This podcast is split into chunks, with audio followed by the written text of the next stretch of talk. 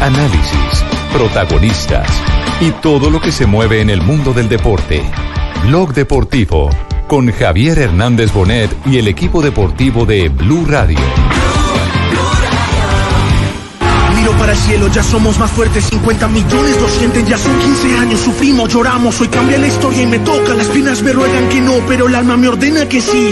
Ayer eh, presentamos una lista de 40 jugadores. Me muero, Colombia es mi patria que quiero, no importa la historia, mañana el escribo de Eh, nuevo. La verdad, eh, la obligación que nosotros tenemos como, como entrenadores no es eh, virar las espaldas a la situación, la, la realidad es abrazar, acariñar, apoyar.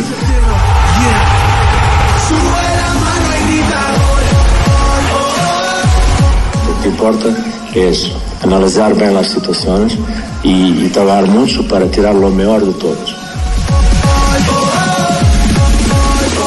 James, en la verdad, está con un, un pequeño problema.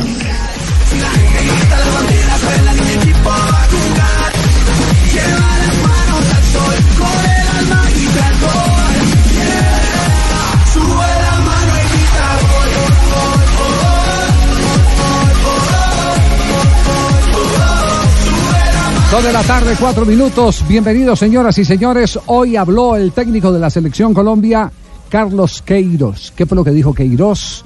Todo lo correspondiente a lo manifestado por el director eh, técnico del seleccionado nacional, la reacción a los eh, 40 convocados, lo tendremos en el desarrollo de este programa, pero primero tengo una pregunta para hacer. A ver si de pronto ustedes encuentran algo, algo que conecte estos nombres. A ver. ¿Qué tienen en común Sturridge, Davinson Martínez y el peladito brasileño este de el Ajax eh, Neres. David Neres. David Davison Sánchez o Neres. Martínez. Davinson Sánchez, Davinson Ah, Sánchez. ¿Qué tienen en común esos tres jugadores? Sturridge. Sturridge. David Neres y Davinson Sánchez. Y Davinson Sánchez. Eso es, eh, echen- échenle cabeza. ¿no? Vamos a preguntarle a Google. Sí, pregúntele, a- pregúntele a su amigo Google. ver, ¿qué Esta- esta es la pregunta del día. ¿qué tienen, qué tienen en común? ¿Qué tienen en común los tres? Porque hay algo bien particular en común que vamos a compartir eh, con eh, todos ustedes en el día de hoy, porque tuve la oportunidad de conversar con una fuente durante las horas de la mañana de hoy, una charla extensa. Eh, confieso que desde las seis y media de la mañana como hasta las ocho y quince de la mañana. Una charla muy O sea que futbolera. viene cargado de noticias. Muy futbolera. No, no, no de noticia, porque a veces uno, uno llama a, a los eh, amigos eh, para nutrirse de un montón de cosas. Y dentro de las tantas curiosidades que, que hablamos, eh, se tocó este tema que qué tenían en común. Pues ese se- será una de las revelaciones Ave que, que haremos en el programa. ¿Con quién Porque nos vamos con Ponimalta, sí. Tenemos Ponimalta entonces para hablar del seleccionado colombiano de fútbol, la rueda de prensa que ofreció hoy el técnico de la selección de Colombia, eh, Queiroz. Aquí está Ponimalta. En Blog Deportivo, los Ponimini Balones de Ponimalta con la Selección Colombia. Miro para el cielo, ya somos más fuertes, 50 millones lo sienten, ya Dos de la tarde, seis minutos. ¿A qué horas atendió Queiroz, eh, Marina? A las 10 de la mañana en punto. Sí. La diferencia es estar con un técnico europeo porque a las 10 de la mañana cita y a las 10 de la mañana es de 10 pa' 0-0 empieza a hablar. Dice buenos días. Sí, bueno, sí, sí, a las seis. Sí, no, hay gente que llegó 10 y 5 y, y ya habían pasado 3, 4 preguntas. No puede ser. Sí, sí, sí, sí. Puntual, puntual, Puntual. exigente. No ese cuento que esperemos que haya quórum ni nada por el estilo. No, para nada. Más 10 de puntual que no vio feo. y dijo buenos días. Adelante. Maravilloso, maravilloso. Eh, habló de la lista. ¿Qué fue lo eh, que han manifestado Queiroz sobre la lista de los 40 jugadores que ayer fueron revelados en la página oficial de la Federación Colombiana de Fútbol? Hizo énfasis en una cosa, Javier, que la lista de 40 jugadores no está cerrada. Él dice que no es excluyente, que es incluyente y que como la Comebol no exige que eh, los nombres de los 23 salgan de esa lista, que está abierto para que eh, él pueda llamar a alguien que no esté en la más lista. que. Exactamente. Hay 1560 en espera. 500, ¿Cuántos tienen? Espera. 1560. Aquí está el auténtico Queiroz, no el del programa. Para cumplir las, las reglas de Commonwealth, eh, ayer eh, presentamos una lista de 40 jugadores. Que la primera cosa que, que tenemos que explicar a todos es que esta, esta lista de 40 jugadores, al contrario de otros años, no es, eh, no, no lo sé por qué, no comprendo, pero no es una lista cerrada, porque el reglamento de Commonwealth para este año de Copa América eh, está muy, muy claro que a pesar de eh, nosotros tenemos que anunciar 40 jugadores, podemos seleccionar jugadores que no están en la lista de los 40. Entonces, este es un ejercicio de inclusión.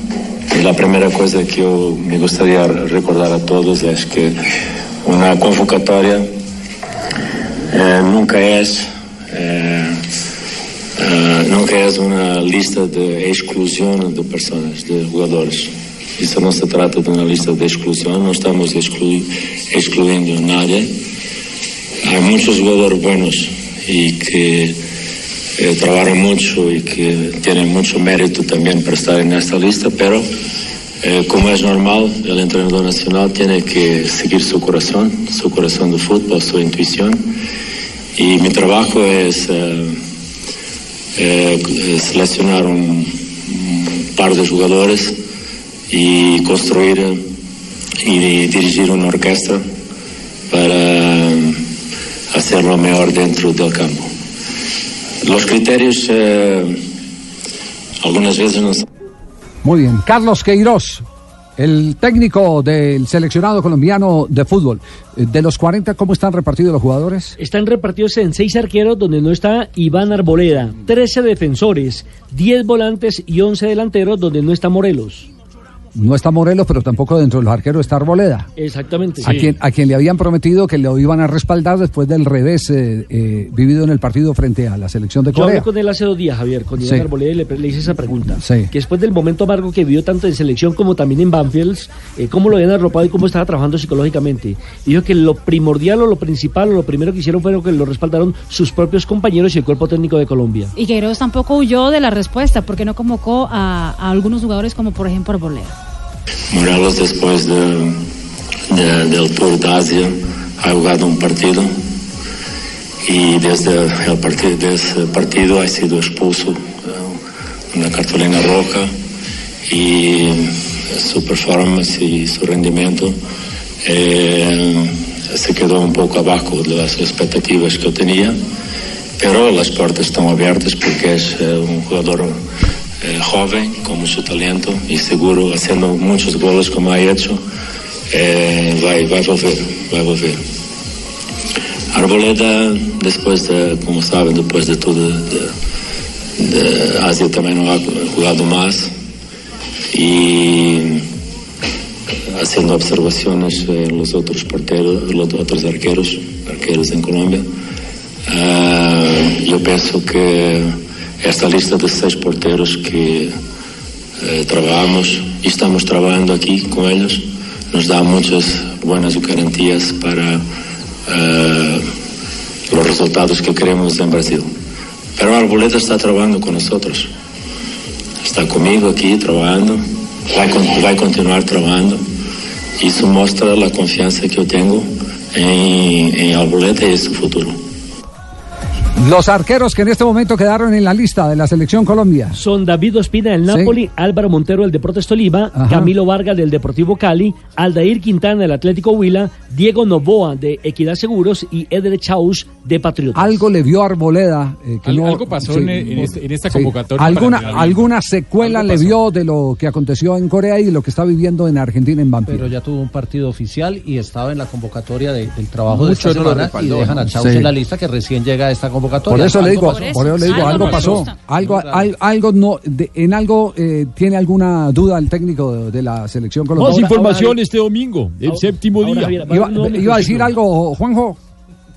No, que a mí me preocupa la contención de estos, Sí. de estos jóvenes, porque no hay que dejar de pensar que son muy jóvenes, que tienen 22 años, que pasa de ser titular ante Corea a no estar ni siquiera en una lista de seis arqueros, Sí. eh, sin atajar en Banfield. Digo, hay, hay muchos jugadores que, que- que pasan por vaivenes anímicos, que tienen problemas familiares, personales. Y, y- y me quedo con eso, ¿no? Me parece que, que en esta mucho no lo respaldó el cuerpo técnico Arboleda. Creo que una lista de seis quizás hasta se lo pudo haber incluido por lo menos para levantarle un poco la moral y el ánimo al jugador. Y De también acuerdo. habló y respaldó el momento que vive David Ospina. Bueno, tengo hablado con David y, y con todos. Eh, no solamente yo, pero el staff, el cuerpo técnico, estamos todos los días eh, en contacto con principalmente lo- las situaciones que son un poco extrañas. En la verdad, eh, eh, la obligación que nosotros tenemos con- como entrenadores no es eh, virar las espaldas a la situación, la, la realidad es abrazar, acarinhar, apoyar. Estamos eh, confiantes, hablé ayer con él, estamos confiantes, está trabajando, está tra- trabajando en Medellín. Eh, niño está ahí conmigo, estamos listos para salir, apoyando. Eh, día a día vamos tomar decisiones, pero estamos muy confiantes eh, que David va a poder estar con nosotros y aprovechamos la, la oportunidad para desejar, desejar a, a su papá que mm, muchas for- mucha fuerza y una rápida recuperación. Bueno, el tema, el tema de Ospina es un tema muy personal que no lo vamos a ventilar en este, en este programa, eh, pero el mismo Queiroz sabe que no hay nada seguro eh, porque todo va a depender de los próximos días. No lo Va-. Va, a depender de los próximos, de los próximos días, eh, sí, de, de- de- de cómo esté la, la situación, de cómo esté la situación del padre David Ospina, pero sobre este tema no nos vamos a extender por respeto a, a- a la intimidad eh, que se merece un eh, jugador tan decente como eh, David Ospina. Tan caballeroso. Sí, exactamente. Me llama la atención de Cardona. Eh, eh, ¿Qué ha dicho eh, de Cardona el técnico de la selección Colombia? Pues Javier, yo creo que Cardona es uno de los que va a quedar en la lista de los 23 sus- y Por las palabras. por las palabras que hoy tuvo Carlos Queiroz sobre el jugador del Pachuca. Escucha. Empezando por, por Cardona, pienso que eh, su calidad, calidad de paz, eh, su visión, es un, un jugador que en los últimos partidos en su club está en, en todas las acciones de ataque de su club. Tiene boa pegada, eh, boa visión de jugada. En resumen, en una palabra, eh, calidad y experiencia. Eh, pienso que es un jugador que tiene experiencia suficiente para, para competir en, en Copa América, si, si llega a la lista final. Y es un, es un jugador diferente, es un meicam- meiocampista diferente de los otros que tenemos ahí. Eh, pero a mí de lo que más me encantó eh, de Queiroz fue cuando habló del sistema de campeonato, ¿no? Del sistema de campeonato que no le ayuda absolutamente a nadie. No, y a él más. Sí, o sea, sí. lo perjudica Eh, mucho es, más. Es más, eh, ¿quién es el equipo o, o cuál es el equipo? ¿Quién es, eh, ¿Quién es el que más está sufriendo que es el dueño del equipo, cierto? Sí. ¿Y cuál es el equipo que está sufriendo más en este momento en el fútbol colombiano? ¿Que más partidos lleva? eh, El Deportes Tolima con Deportes 29 Tolima? juegos. Y entonces estuve averiguando esta mañana y resulta que eh, don Gabriel Camargo fue uno de los que votó a favor de este sistema de campeonato. no, porque es que, porque es que don Ah, Gabriel no ah. piensa en la parte deportiva, sino en el billete, la platica. Ok, es- esto, esto, eh, Tulio, ¿usted qué? ¿Usted por quién votó? No, no, no, yo no estoy de acuerdo con eso. ¿No? ¿Seguro? No, Pero no, no, también no. votó. Pues usted sabe que uno va ahí. Uno va ahí, ¿no? Como ¿O- todo. ¿A favor o en contra? Yo estoy en contra de eso, pero había, había mayoría. Sí. Ya usted está, ya usted Bueno, está como Lucho. Uno de los que votó a favor, no, hubo solo equipo, cinco equipos que, que votaron en contra del sistema campeonato. Y uno de ellos fue Atlético Nacional. Uno de ellos fue Atlético Nacional. Fue coherente. Sí, el, el Río Negro también fue otro de los que, de los que dijo que, que no convenía ese sistema de campeonato. Eh, ¿Quién más? Eh, me hablaron de dos Junior. o tres equipos más. No, no me atrevería a decir eh, sí, Junior. Lo único, lo único cierto es que quien más está sufriendo en este momento, que es Alberto Gamero como técnico del Deportes Tolima, sufriendo está demasiado. sufriendo de cuenta de don Gabriel Camargo. Está su jefe. sufriendo, sí. Esto fue lo que dijo Queiroz del Torreo.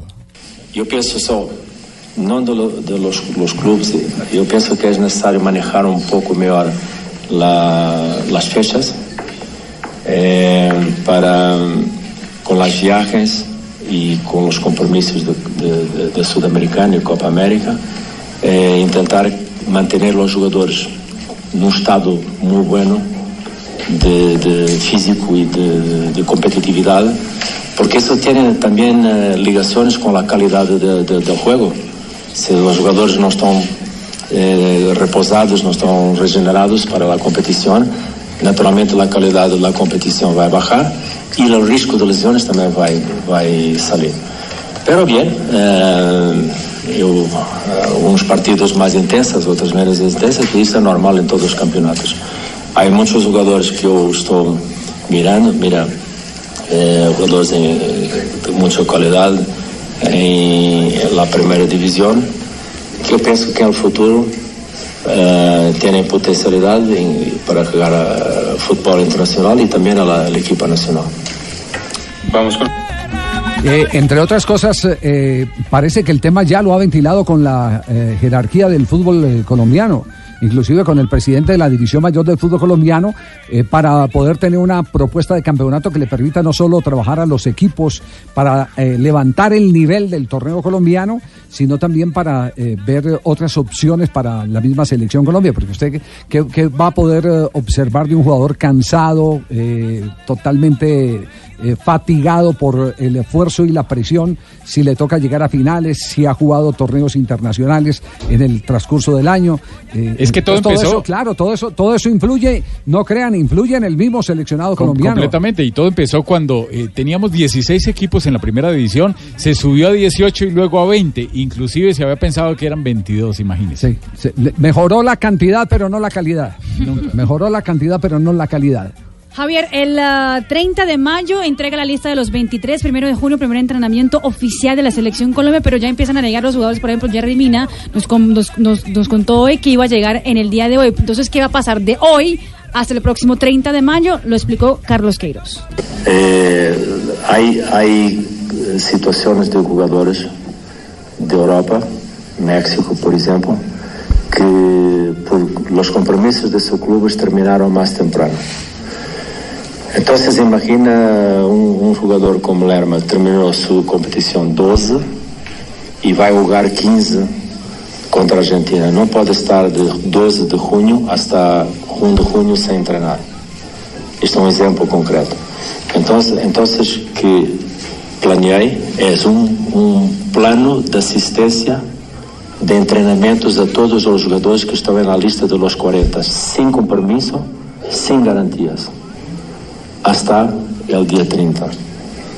E isto ha sido explicado com toda a claridade aos jogadores que abraçaram eh, a oportunidade de trabalhar com nós e los vamos assistir em três ciclos de trabalho que termina 27, 28 e 29, último dia de, de trabalho.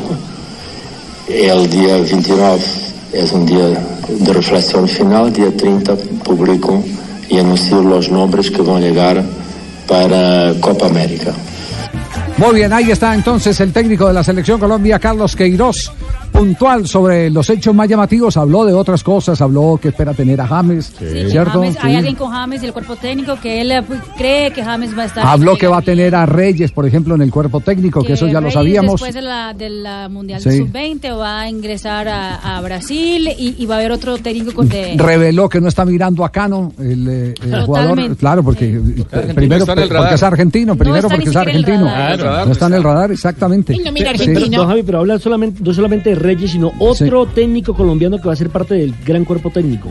¿Y lo reveló o no lo No, reveló? no dijo el nombre, No. pero sí dijo que iba a ir Reyes y, y ¿Y están otro? buscando Y otro, otro. técnico colombiano para estar Pero eso es Ojalá, maravilloso. ojalá sea un técnico, ojalá sea un técnico eh, que tenga que ver con la formación de jugadores, porque lo que hay que chuparle a este señor es eh, la savia que tiene como in- integrante del selecto grupo de campeones mundiales de divisiones A inferiores. mí que se me hace que es gamero. Sí, que puede ser gamero. Bueno, pero no, no, me, no se me adelante porque entonces usted, usted, usted- yo te, que yo estoy lo yo estoy muy estresado, entonces Yo, no. yo creo, yo No creo que parece, no tiene que ser un parece. técnico de división inferior. El gamero no, no, no está. eh, Porque es que lo- eh, Gamero ha tenido acercamientos con este cuerpo técnico, mucho. Bueno, No, él no, lo- no, el técnico los todos, ha tenido con sí, todos, sí. Los ha tenido con todos. Eh, eh, yo no creo que la federación le pueda pagar un salario como el que se gana Gamero. Ahora, si Gamero lo que quiere hacer es un curso eh, acelerado de técnico, de la experiencia. y tal. Sí, pero, pero Yo no soy sé si está- disponible, papito. no, no sé si está o no está. No sé si está o no está, pero dudo mucho que sea Gamero. yo- yo no por, creo. por el perfil que tiene Gamero, por la cotización que tiene Gamero. Yo más bien creo en un técnico que esté en proceso de Más formación. joven. Es un técnico, Entonces es Bedoya. un técnico de inferiores. Un técnico de inferiores. Era Gracias, Yamil, por la cotización que dice Sí. ¿La? Javi, cuando, se refiere a la cotización, a la, a la cotización se refiere a lo que Gamero gana en Deportes Tolima y Claro, en claro. lo que se No se lo pagaría por ese puesto en la federación. No se lo va a pagar la Federación Colombiana de Fútbol. Tenga Yo- la yo estoy absoluta seguridad. Javier, a sacrificarme. Tenga Yo la estoy absoluta dispuesto. seguridad. Ese, ese es un gran inconveniente, ese es un gran Sí, claro. Que enfrentan hoy todas las federaciones del mundo. Muchas veces desde la Argentina pedimos, los periodistas, erróneamente, por ejemplo, que Simeone, que gana 28 millones de euros en, en Atlético de Madrid, venga a la Argentina a ganar un millón y medio y a no dirigir a nadie porque trabajan dos o tres meses eh, contando los días por, por año. Entonces, eso, eso también es una realidad, ¿no? Porque más allá del desafío de dirigir a una selección nacional, también está el bolsillo de los entrenadores y son decisiones de los entrenadores que no siempre uno puede meterse en esa decisión. Claro, así es. Y ya Sin no se da lo que duda. se daba antes, que podía La ser gloria. técnico de un equipo y lo prestaban a la selección por una Bueno, temporada. pero esa, esa fue la época en la que eh, estaba en quiebra la Federación Colombiana de Fútbol. Porque es que la génesis de todo esto últimamente que hemos vivido desde los años 90 fue una quiebra que obligó primero a que el Deportes Tolima pusiera la camiseta de Colombia para ir a jugar un Mercosur. ¿Cierto? Fue un Mercosur al que fue el Merco- Deportes no, eh, Me- Mercosur. no, no, Odesur. Es en Chile, o de Sur, uno de Sur. donde Colombia fue. Un- uno de Sur, uno de Sur, de exactamente. Y después fue eh, para el torneo preolímpico de Bolivia en el año de 87. 1987, Atlético Nacional, que, que por esa época lo habían nacionalizado, que tenía solo Pacho, jugadores nacidos en Colombia, con Pacho Paturana como Ah, director técnico. Y fue don León Londoño Tamayo para ahorrarse una plática porque no había dinero, el que dijo, venga, pongámosle a Atlético Nacional la camiseta de la Selección Colombia, ya que es A un equipo de puros criollos, y además le entregó eh, la oportunidad a Pacho Maturana eh, de reforzar con otros jugadores que le dieron un gran plus, como el caso del Pío Valderrama, De Bernardo Redín. Redín, eh, Rubén Darío Hernández y, y hasta Arno- Arnoldo Arnoldo Iguarán. Iguarán. Exactamente, esa es la génesis para los pelados nuevos que no conocen cómo fue que el fútbol colombiano revirtió una época de, os- eh, de, de- de oscuro presente eh, que ya flacas. podemos decir que fue un oscuro pasado desde 1962 hacia 1990, que fue cuando volvimos a un campeonato del mundo. Todo esto lo presentamos a nombre de Ponimalta aquí en Blog Deportivo. Los ponibalones de Ponimalta con la selección Colombia en Blog Deportivo.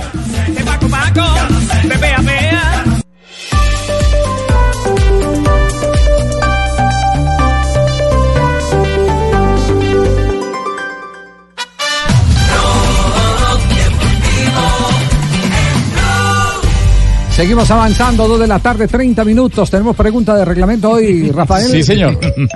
La, la pregunta de hoy. Con la asesoría del profesor Tibaquirá, que ya lo tengo casi listo para árbitro después del curso que hice con Oscar Julián. Está hablando de reglamento, carga las tarjetas. Lo único que le hace falta es el pito. Pero mire, ¿con cuántos balones se juega un partido de fútbol profesional colombiano? esa cara de pito. Entonces le repito, qué pena. ¿Con cuántos balones me- se juega me da pena, me da, me da pena interrumpirlo, Rafael. eh, eh, aquí hay que hacerle una predicción a Tibaquirá, porque anda enloquecido con ese tema de la conferencia con Oscar Julián, que no hace sino hablar de reglas, es de reglamento que se habla. Total, claro. Sí, exacto. Sí, no son reglas, No son reglas, es Ay, reglamento. déjeme, Bueno. déjenme mi Eh, emoción. Le, le hace falta poquito para Dejen vivir mi emoción. Con- Las chicas como se ríen Dejen vivir mi Bueno, emoción. ¿Con cuántos balones se juega un partido del fútbol ¿Con cuántos profesional balones? colombiano? La primera opción, con 10, con 9, con 11 o ninguna de las anteriores. ¿Y qué, qué, qué reacción ha tenido en las redes la pregunta? 1573 eh, votaciones, 33% dice con 10, un 9% dice que con 23, eh, perdón, un, eh, un, nue- eh, un 23% dice que con 9, un 12% dice que con 11 y ninguna de las anteriores No, no, no. un 32%. Repito, 10, eh, un 33%, 9, un 23%, 11, un 12%, ninguna de las anteriores un 32%. Oiga, don Javier, te- cada uno con el medio. capciosa, Rafa. A ver, si, si juegan con 11 balones sería eh, 11 contra 11, ya, ya medio balón para cada uno prácticamente, que un enredo el berraco. Eh, con 9 igual, porque no tiene un balón. ¿Cómo van a jugar con, con ese poco de balones, por Dios? No sé, voten en arroba blog deportivo en Ahí sí Twitter. me confundió. Bueno, y atención que ya hay algunos, en la mesa nadie ha respondido sobre qué tienen de común Sturridge. Ah, no, eh, no, no, no, no, eh, esa sí, esa sí nos- nos- con- Sánchez no, no. y Neres. ¿Jugaron en el Esa Ajax? no es capciosa como No la sé. de Rafa, pero no. No, no, Yo estoy más confundido que el hijo de Ricky Martin el día de la madre. sí Porque acuerdo que- que, y, y Neres sí. que- que pero- jugaron en el, en el Ajax. Sí. Pero no los tres. Sí, no. Sí. Pero aquí Mr. Yoso nos escribe, sí. sí, ¿Qué dice nuestro oyente, y dice lo siguiente, que todos tienen la primera letra del nombre es D. Davinson Sánchez, David Neres y Daniel Sturridge. ¡Muy bien! No, No, pero esa no es. Esa- sí, Que son esa- jóvenes esa no que han compensado. No es, pero si tienen eso en común. Sí, sí, sí, tienen, eh, eh, tienen, tienen eh, algo en común. Pero Algo en más común. allá Punto de para la el oyente. primera letra. ¿Cómo, cómo? Más allá de la primera letra. Sí, eh, más allá de que de la, La de primera letra, sí. que tienen algo en se común. Javier, no Tienen la algo- al final. Tiene algo en común. No, no más adelantico, eh, sigan pensando, pero es que A ver, eh, todo, todo a través de internet, eso no está en internet. para que se- Tenemos hora y No, media no. para seguir pensando. Esto viene de la charla que tuvo con su amigo de, Euro- de- de hoy a la mañana. Hoy en la y media mañana, de seis y media a ocho de la mañana. Evidentemente era alguien de Europa, ¿no? El que le dio el dato era alguien de Europa porque si habló a las seis y media de la mañana de Colombia, Lo eh, despertó. debía ser alguien que tenía diferencia horaria a favor. Lo están investigando, jefe. Dos de la tarde, 30 y- dos de la tarde, 33 minutos. Tenemos un minuto de noticias y volvemos aquí en Blog Deportivo porque hoy hubo jaleo, como se dice popularmente, en el Giro de Italia.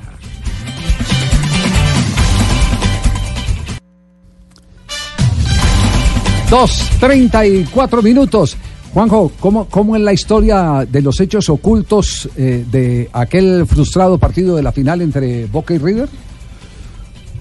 Eh, un hecho que sacudió al continente, que sacudió al Sí. mundo. eh, se, se- se conoció con, con el tema de los eh, de la agresión al micro de Boca, pero después el tema de la investigación de la justicia acerca de las entradas falsas que anduvieron dando vueltas eh, para ese partido que nunca se terminó de disputar. eh, y que la justicia hoy informa que dentro de las entradas de protocolo que había para repartir a algunas personas, inclusive eh, carnet de socios truchos, como se dice, había personas muertas, gentes que eh, figuraban con un nombre y en realidad tenían otro sexo, y ganancias de la barra brava de River, dos de los principales eh, cabecillas de la barra de River todavía están presos, eh, con ganancias por 200 mil dólares solamente por ese partido. No. Eh, se habla de 26 mil entradas, 26 mil entradas falsificadas para ese partido final contra Boca. No. Es una, un porcentaje altísimo teniendo en cuenta que salieron para ese partido, estaba habilitado el estadio para 60 mil, de las cuales 26 mil habían quedado en manos de la barra, 6 mil de protocolo y 20 mil falsificadas. Por ahora, la investigación de la justicia no llegó a, a la dirigencia de River, no llegó, es decir, no llegó a la superficie, no llegó a Donofrio, eh, por ahora los principales dirigentes no están involucrados, pero lo cierto es que toda esta venta clandestina de entradas empieza a sacudir las entrañas del club campeón de la Copa Libertadores de América. Muy grave. Y eh, eh, es, realmente, es realmente muy grave eh, porque, por ejemplo, empiezan ya a desfilar ante la justicia eh, algunas versiones que son increíbles. Un nombre de alguien que recibió supuestamente una entrada se llama Agustín Cataño.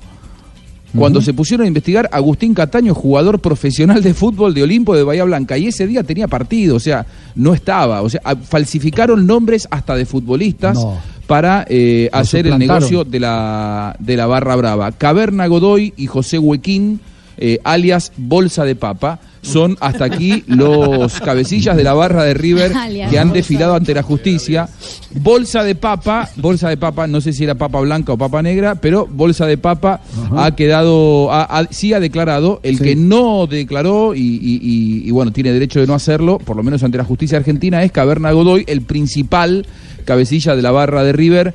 Y esta es una investigación que promete muchos más capítulos porque realmente hay negocios multimega millonarios. Porque esto es para la final de Libertadores. Pero imagínense si en cada partido que River juega como local, seguramente bajando ¿no? los niveles de ingreso, imagínense la plata y el negocio que hay detrás de todo esto. Mire, mire qué coincidencia. Nosotros ya estábamos listos no para hablar de bolsa de papa, sino de Fede Papa, que patrocina el informe de ciclismo en Blog Deportivo. Una papa bien preparada me hace bien a mí y al campo colombiano. Fede Papa y el Fondo Nacional de Fomento de la Papa presentan Así va el Giro de Italia. El Giro se pinta de blue. El Giro se vive de blue. Empieza el bamboleo a la izquierda, a la derecha, por el centro de la vía y más nada. Se abalanza sobre Valerio que se queda con la camiseta seguramente y se fue. Más nada por mucho más, mucho más para más nada.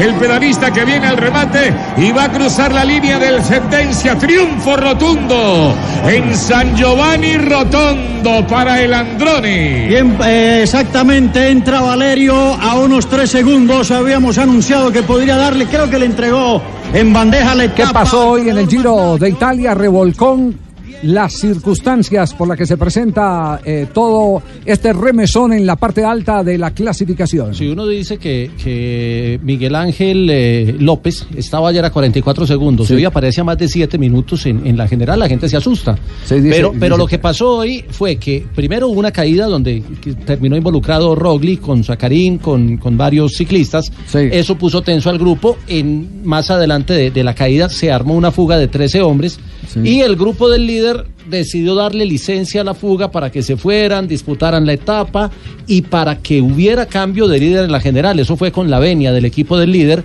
que seguramente no, no quieren tener la responsabilidad todo este tiempo. Para quitarse presión, sí. La presión, entonces dejaron ir a los 13 de la fuga. En los 13 iba Fausto Masnada, que es un italiano que ganó la etapa, eh, corredor de un equipo procontinental del Androni Giacatoli. Valerio Conti llegó con él, también es italiano, se puso la camiseta de líder, es compañero de Fernando Gaviria Sí. en el Emiratos Árabes Unidos. Eh, Giovanni Carboni, otro italiano, iba con ellos en la fuga, llegó ahí cerca de los dos ganadores de la etapa y se puso la camiseta blanca que tenía Miguel Ángel López como líder de la clasificación de los jóvenes. Le, ha- le hago una, una pregunta de aficionado de ciclismo. De los que quedaron arriba, es decir, con una ventaja de más de seis minutos sobre Superman López, ¿hay algún escalador nato que uno diga, "E- este eh, hizo su día? Mm, Pues eh, eh, que suban está Antunes, el portugués, más nada, el mismo Uy, Peter Serri, pero no son los grandes escaladores No- no para, peligran para pelear los el favoritos. Giro. Sí, sí. No es son. amenaza para los favoritos. Ahora, hay un corredor que es San Omen, que es eh, eh, compañero de Dumoulin, era la segunda espada del Sunweb para la carrera. Aprovechó el, el segundo ciclista, la, la- la- la segunda carta del equipo. segunda opción. Aprovechó, se metió en la fuga, pero ese sí estaba más lejos. Quedó en el puesto 10 a 4.57, es decir, eh, 30 segundos arriba de, de Roglic. Ese podría ser un hombre para acomodarse en la general, no para pelear el título, pero sí se va a meter a pelear el top 10. Superman mantiene la misma diferencia con eh, Roglic. Los mismos 48 segundos. Está a 6.8 de Conti. Eh, y Roglic está a 5.24. Ahí están los 44 segundos. Los 44 segundos que, que distancian a Superman. Es decir, que estamos esperando este fin de semana con la cronoescalada, eh, el, el momento de la verdad, ¿no? La crono va, va- no, no, no creo que le saquen los cinco minutos a Conti, pero sí va a marcar ya la tendencia de, de entre los favoritos de quién quién es está y quién? quién no. Sí. Recordemos cómo es esa cronoescalada. eh, Es una, escalada de 35 kilómetros. La primera parte no es plana, tampoco tiene una gran inclinación, pero los últimos 12 kilómetros sí tienen una inclinación fuerte. Los últimos dos, ¿inclinación de qué, de qué, qué Y la qué inclinación grado? es como del 9.8% en la Siempre, subida, siempre. que es una que es una inclinación Sí. fuerte. Y- y- Y, y en ese tipo de inclinación entre Roglic y Superman López, eh, eh, eh, ¿quién tiene más ventaja? Lo que pasa es que Roglic es más contrarrelojero. Es más contrarrelojero, Y eso sí. le puede favorecer.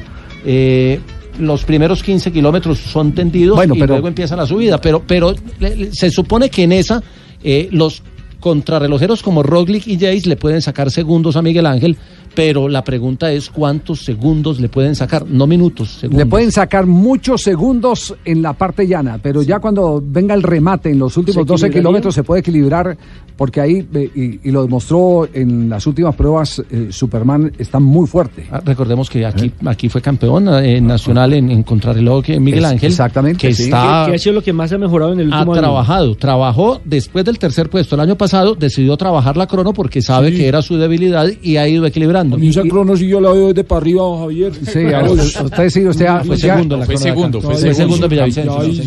Detrás de Daniel Martínez. Daniel Martínez fue el primero. Sí, eh, esa crono sí le va a quedar a Fernando Gaviria de para arriba, como lo reconoce. Es así. Muy difícil, ya hasta Bien difícil. Fernando, aguante hasta la otra semana que vuelven las etapas. Sí, vaya a descansando, refúgiese, refúgiese ahí en el lote, y- y, trate de pasarla lo menos, lo menos dramático posible. Tómenla con tranquilidad. El que habló con Ricardo Rego fue justamente Superman López. Lo presentamos aquí a nombre de Fede Papa. Bueno, Miguel, hay que guardar energías para lo que viene, ¿ah? Sí, la verdad que sí, bueno, hoy ha sido un día bueno, no ha llovido, le hemos pasado bien y, y bueno, a recuperarnos y a pensar en los otros días. Sí, cuando llegará la montaña, llegará la disputa de la maglia y, de, bueno, del gran objetivo que es la carrera, ¿no? Sí, yo creo que bueno, eh, eso, haber perdido el mayor de los jóvenes no importa. Yo creo que tenemos algo más claro que es la general y claro está que el que gana la de joven yo creo que hará podio en el giro. ¿Quién estaba más cansado, Superman o Oiga, Ricardo en el carrerón? ah? Véalo, qué berraquito hay detrás del ciclista. Ah, hay una- En chanclas y con esa No. Ricardo para- hay una, para hay una transmitir diferencia, Carolo. Mire, eh, Superman había hecho 238 kilómetros en la bicicleta. Sí. Y Ricardo había hecho un kilómetro ahí, bregando a alcanzar a Miguel Ángel, pero trotando. ¿Qué tipo de etapa tenemos mañana? Mañana es una etapa como la de hoy. Tiene, eh, digamos, un- un- unos desniveles importantes. pequeño un, premio, ¿eh? un premio de segunda categoría que está ya en la parte final de la etapa. Es muy similar a lo de hoy. Mañana podría ser que apareciera otra fuga y volviera a moverse un poquito. Esperamos que los colombianos como Fernando aproveche este tipo de situaciones y te vuelva a El Giro de Italia ya va a entrar entonces en eh, eh, el primer episodio eh, de montaña. La cronoescalada nos va a empezar a dictar las posibilidades que tiene el colombiano Miguel Ángel López. La alta montaña ya aparece en la Sosa, segunda semana. Sosa puede aparecer por ahí. Sí, en la segunda sí, semana. La segunda, y la semana. tercera semana son para, para los grandes escaladores. Sí, sí, sí.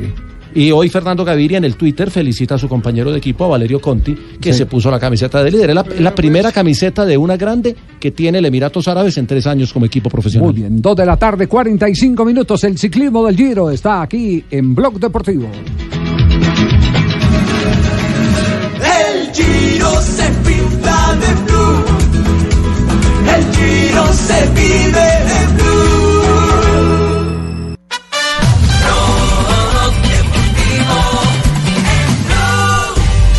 2 de la tarde, Javi. 49 minutos. Mi segundo mejor amigo creo que tiene la respuesta, ¿Quién Google. es, quién es su segundo Ya. mejor amigo? Google, ¿Qué dice Google? Dios. ¿Qué tienen en común Neres, Davinson Sánchez y Sturridge? A ver, lo voy acomodando. Son los únicos jugadores en la historia reciente en disputar finales en tres de las competiciones de clubes más importantes del mundo en un lapso menor a tres años. En un lapso menor a tres años. Por ejemplo, yo recuerdo Bueno, que Davinson jugó yo final de yo Libertadores. Yo lo único, lo único que, que- que digo es que tiene razón Marina cuando dice que los nombres todos Los empiezan nombres. por D. Por D. El En oyente, eso sí. también tiene razón. Pero hay otro hecho más poderoso que, Ah. tiene, que además tiene que ver con Colombia. no era Otro ese. hecho más poderoso que tiene que ver con, Colombia. tiene que ver con Colombia. ¿Tiene que ver con otra persona? Tiene que ver con Colombia. ¿Ya? Bueno, después, después, después le digo ¿Pasaron porque por las manos de Osorio? ¿Y a usted quién le dijo? No, yo estoy pensando. ¿Sí? Pues Davinson, yo, yo lo sé. Sturridge puede haber sido porque cuando él estuvo por allá en el, El Manchester en- City. en el Manchester Sí, sí, City. claro. Y Davineres, pues fue mm, así de que ¿En lo que la saqué. Sí, no, porque. No, claro. Ah, sí, claro, en Sao Paulo. Pero medio punto el mío. Le pegó, le pegó al perrito, le pegó al Medio perrito. Don Javier, Ah. le quiero comentar que pierde a Marina. Nos la llevamos para nuestro programa. ¿Qué Le- investigador? Le, le pegó, le pegó al perrito. Ya sé con quién eh, habló. Esta mañana. pues claro, pues, ya no, tiene- ganó una no, bolsa pues si de no saca la conclusión, Sí, claro. si no saca la conclusión, Rafael, va a necesitar plastilina. No, no, ¿no? no, lógico, lógico. No le digo que de desde las seis y media hasta las ocho de la mañana tuve la oportunidad de hablar con él. Marina, se Eh, ganó el lo mercado. Lo llamé, sí, se ganó el mercado. Lo mercado llamé, con lo llamé, lo he estado llamando todos estos días a, a, el profesor Osorio. Lo he estado llamando porque quería saber particularmente qué había decidido sobre el interés del Atlético Mineiro, que es el equipo que ha estado tras los servicios de él. Eh, tuvo la gentileza de responderme hoy, eh, por supuesto que me agarró apenas eh, eh, dejando en la ruta a mi pequeña Sofía, pero llegué y me senté en la sala de mi casa a conversar muchas cosas de fútbol con él, cosas supremamente interesantes eh, que son de enriquecimiento eh, personal, de ideas tácticas, de su amistad con Marcelo Bielsa, por ejemplo, la amistad con Marcelo Bielsa, del elogio que le hizo eh, recientemente el Tata Martino, el técnico de la selección mexicana, que Sí. hizo un reconocimiento que había dejado un modelo de trabajo interesantísimo, eh, de tantas cosas, pero particularmente empezamos a hablar de, de- de sus recorridos. Y, y, mm, yo eh, llegamos a, a este punto, y yo no sabía que él fue el promotor de Sturridge en las inferiores del Manchester City Cuando él era el manager. que eh, se pegaba unos viajes para ver jugar a un peladito cuando estaba en el eh, equipo eh, de Sao Paulo a dos horas de la sede del Sao Paulo, que era Neres, hoy superfigura del Ajax de Holanda. Totalmente. Seguramente convocado para la selección brasileña. Y ustedes recuerdan que acá y el mismo Denson Sánchez lo reconoció, eh, lo encontró por allá en una cancha, en eh, una eh, de las tantas eh, jornadas de esas de fútbol aficionado en el fútbol del Valle del Cauca y lo llevó al cuadro Atlético Nacional. Eh, Juan Carlos Osorio es el punto en común entre estos eh, tres, eh, tres jugadores. Eh, le pregunté sobre, sobre qué debía hacer eh, eh, Colombia, porque a mí me parece muy interesante cuando uno encuentra que Sturridge fue parte de su descubrimiento, que fue parte de su descubrimiento Davinson Sánchez, que fue parte de su descubrimiento Negres. Yo le digo, bueno, ¿y qué vamos a hacer en Colombia para poder descubrir? Y él dice que hay que montar un plan y ese plan tiene que ser un plan integral en el que evidentemente se presente por parte de la dirigencia del fútbol colombiano la voluntad de invertir en las divisiones inferiores. Tiene, tiene que ser proyecto de federación. Tiene que ser se un proyecto dejando a algunos integral, clubes. integral, tiene que ser un proyecto integral. Donde hace El rato que- se perdió el rumbo. el que, eh, ese, ese es el tema. Nosotros ahora no vamos a tener una preocupación reciente, por lo menos con esta selección que va a ir a la Copa América. Con esta generación. Después. esta generación es una generación madura, pero eh, nosotros vamos a vivir el gran problema de la sequía que nos ha dejado los últimos torneos suramericanos. A este mundial casi que no clasificamos. Clasificamos con los goles de un defensor Es cierto. y sin un estilo de juego porque no tuvimos eh, oportunidad de, de ver un estilo definido de juego. La sub-17 ya sabe, quedamos de último en un torneo eh, punto. sub-17 sin un punto en la más desastrosa actuación en la historia del fútbol eh, a nivel de selecciones eh, inferiores del fútbol colombiano. Entonces la pregunta es dónde están los jugadores que mañana o pasado mañana van a tomar el, el relevo de quienes están en este momento Y Javi. vigentes. Sí. ¿A qué atribuye ese, esa sangría, ese vacío en el trabajo durante tantos años en las eh, juveniles? ¿Eso coincidió con la llegada de Peckerman? Mm, eh, no, no, no, no, yo no diría que desde hace mucho rato, desde que se fue eh, Lara y que se fue Reinaldo Rueda de divisiones inferiores, aquí se terminó la búsqueda de esos, eh, de esos talentos. Pero no hay doliente. Uno hablaba, el doliente tiene que ser eh, el fútbol a, a nivel eh, global, la Federación Colombiana de Federación Fútbol. Colombiana. Claro, la DiFútbol en particular, la DiFútbol, que es la división del fútbol aficionado. Es una responsabilidad de mucha gente. Y en no deja- Argentina se abandonó el trabajo de selecciones juveniles durante 12 años, desde que se fue Peckerman, Sí. y recién se retomó el año pasado, y se, se está pagando todavía en la selección mayor, porque salvo algunas apariciones de generaciones espontáneas de futbolistas, el trabajo de estructura se siente mucho en las juveniles y, y en Claro. algún momento termina llegando a la selección mayor, lógicamente. Sí, ese es, ese es el tema eh, tal vez más complicado que nosotros, eh, que nosotros tenemos. El tema de, de dónde vamos a sacar más Para las jugadores. eliminatorias a Qatar, ¿Qué? todavía por ahí la mitad aguanta de los que hay. No, no, no, para el Campeonato Mundial de Qatar no vamos a tener eh, pero la mayores siguiente- problemas, porque eh, a, a Qatar le puede llegar todavía James Rodríguez, le puede llegar hasta Juan Guillermo Cuadrado, Cuadrado, sí. no sé si Falcao García alcance, yo lo veo, lo veo difícil, no lo veo claro, pero, pero de ahí en adelante, después de Qatar es donde vamos Mm. a penar. Lo único que nos salva son eh, los campeonatos mundiales con 48 equipos para poder tener seis clasificados por Sudamérica. Y otra cosa que nos salva es que no, no siempre a la sub-17 o a la sub-20 llaman a los mejores. Muchas veces intervienen los empresarios y se quedan jugadores muy buenos que después los vemos cuando, ¿y este muchacho por qué nunca estuvo en selección? Sí. Eh, más adelante les voy a contar eh, qué es lo que está pensando sobre la oferta de eh, Atlético Mineiro. Sí. El técnico. Ah, sigue eh, abierta la oferta. sí, no, la, la que la. La oferta sigue abierta. Sí, la oferta- lo Quiere están selección, esperando. no quiere la, pelota la tiene él. Es la primera opción. tiene Sudamericana, Es la además. primera opción, pero ya más adelante le, le voy a contar sobre, sobre el tema, porque tuve oportunidad de conversar un poquitico con eh, el técnico eh, Juan Carlos Osorio. Aquí está, a nombre de Bucanams, lo último que hay en materia de arbitraje a nivel internacional. Bucanans presenta una noticia en Blog Deportivo, un espacio para vivir grandes momentos. Se va un diano. Un, un Diano ¿Cómo Diano Mayenko, el árbitro español, Necesito se refiere conocerlo. este fin de semana. Tendrá su último partido entre el Real Madrid y el Betis. Es un árbitro internacional que estuvo en la Copa del Mundo de Brasil. Un árbitro que, como muchos de los españoles, siempre se han criticado. Yo he sido uno de los principales críticos de los árbitros españoles, pero que también demuestra su esencia, su parte humana, lo que lo llevó a ser árbitro, lo que vivió como árbitro, las alegrías, lo que piensa sus hijos sobre todo y su familia. Y su mamá también, no hablo de la mamá, no. No, ¿De la porque- mamá de quién? De- No hablo de la mamá, pero. No, que sí hable de es su mamá, Porque la ¿quién es la que más sufre? Siempre, siempre la que más La sufre con mamá de los árbitros es la que mamá No, y con la más un sufre. día no, un día no cójame el pito. No. Es cierto, es cierto. Sí. Y esto fue lo que dijo para los colegas españoles. Ellos son tus hijos, te apoyan, sé que alguna en el cole pues te, te defienden lo que, lo que pueden, cuando algún compañero suyo les dice alguna jugada en la que he podido equivocarme, pero bueno, yo creo que, que están encantados de ser el hijo de, de Alberto Undiano Mayenco. fue una, alegría enorme, ¿no? Con 26 años estar arbitrando en la que era la mejor eh, competición nacional de- del mundo, pues para mí fue una, una pasada. Ese momento de escuchar el himno es algo que, bueno, en aquel momento cuando se te pone la piel de gallina, ¿no? Que dices, joder, eh, y ya como cuarto árbitro, o cuando eh, unos años después ya debutó como, como árbitro en un partido en, en Múnich, al Bayern de Múnich, ¿no? Dices, bueno, yo ya me puedo, me puedo morir. Estar en un mundial es, es lo máximo, ¿no? Eh, nunca se me olvidará el momento de salir al vestuario, de recoger el, el balón en ese Alemania-Serbia, esos, esos momentos son increíbles, ¿no? Aún te emocionas de, recordarlo. Luego es verdad que el partido empieza, estás centrado y no estás pendiente de si es un partido del mundial o es un partido de, de otra competición.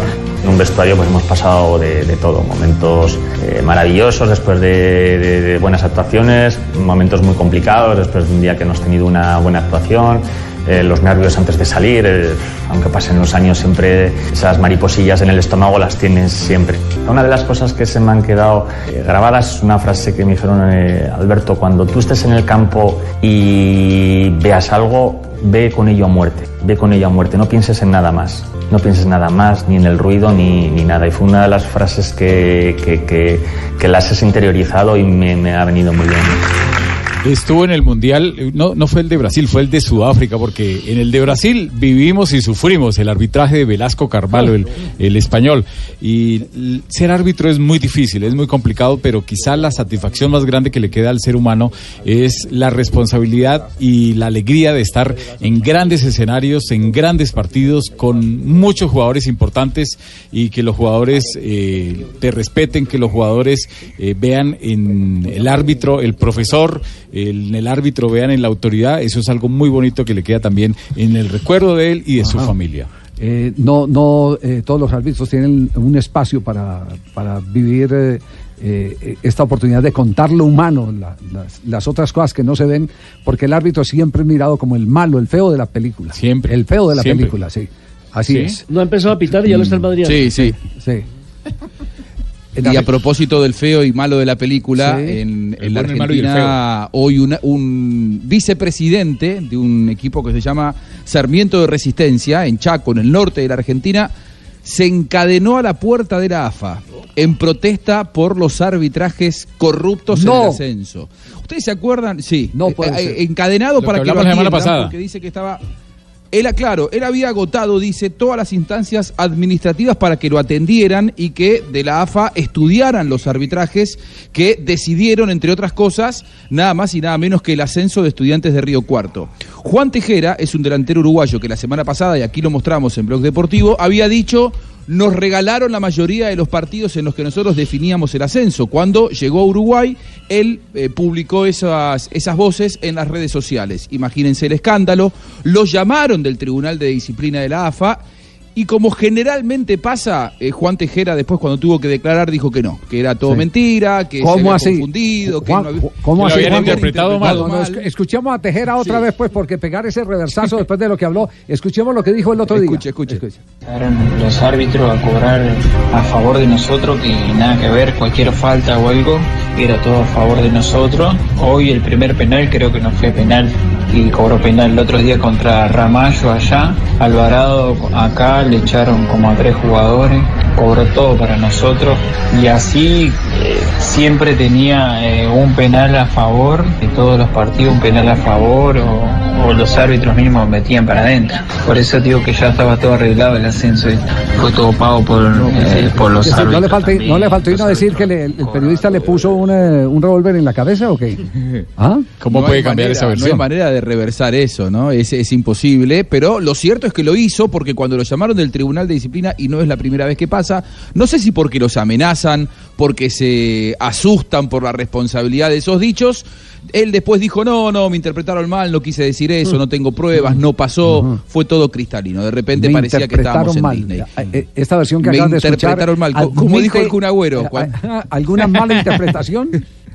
No. Claro, como dijo el cura Agüero, Messi para, para ganar el balón de oro tiene que estar en la final de la Champions. Después, cuando se enojó Messi para estar en la selección, el Kun dijo: Me interpretaron mal, cuando era clarísimo lo que había dicho. Bueno, pasó aquí lo mismo. Lo cierto es que hoy Yo, Gerardo Rafael, uno Escobar tiene que tener todo se- grabado cuando da declaraciones. Hay que grabar todo. Gerardo Escobar se vino desde Chaco, aproximadamente 2.000 kilómetros al norte de la ciudad de, de Buenos Aires, y en la calle Viamonte, en la puerta de la AFA, se encadenó para que alguien lo atienda porque decía estoy cansado de que nadie me haga caso y en los medios eh, no ocupaba espacio. Y la verdad que tuvo éxito porque a las 2 de la tarde le abrieron las puertas de Viamonte y entró.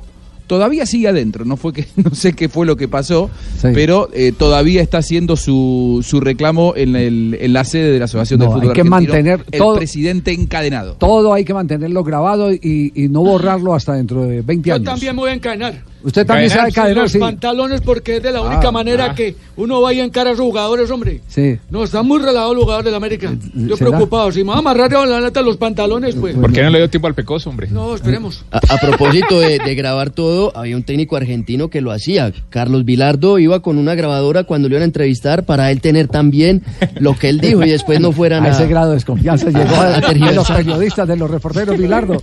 No, Bilardo es un genio. 3 de la tarde, 4 minutos. Este es Blog Deportivo en Blue Radio.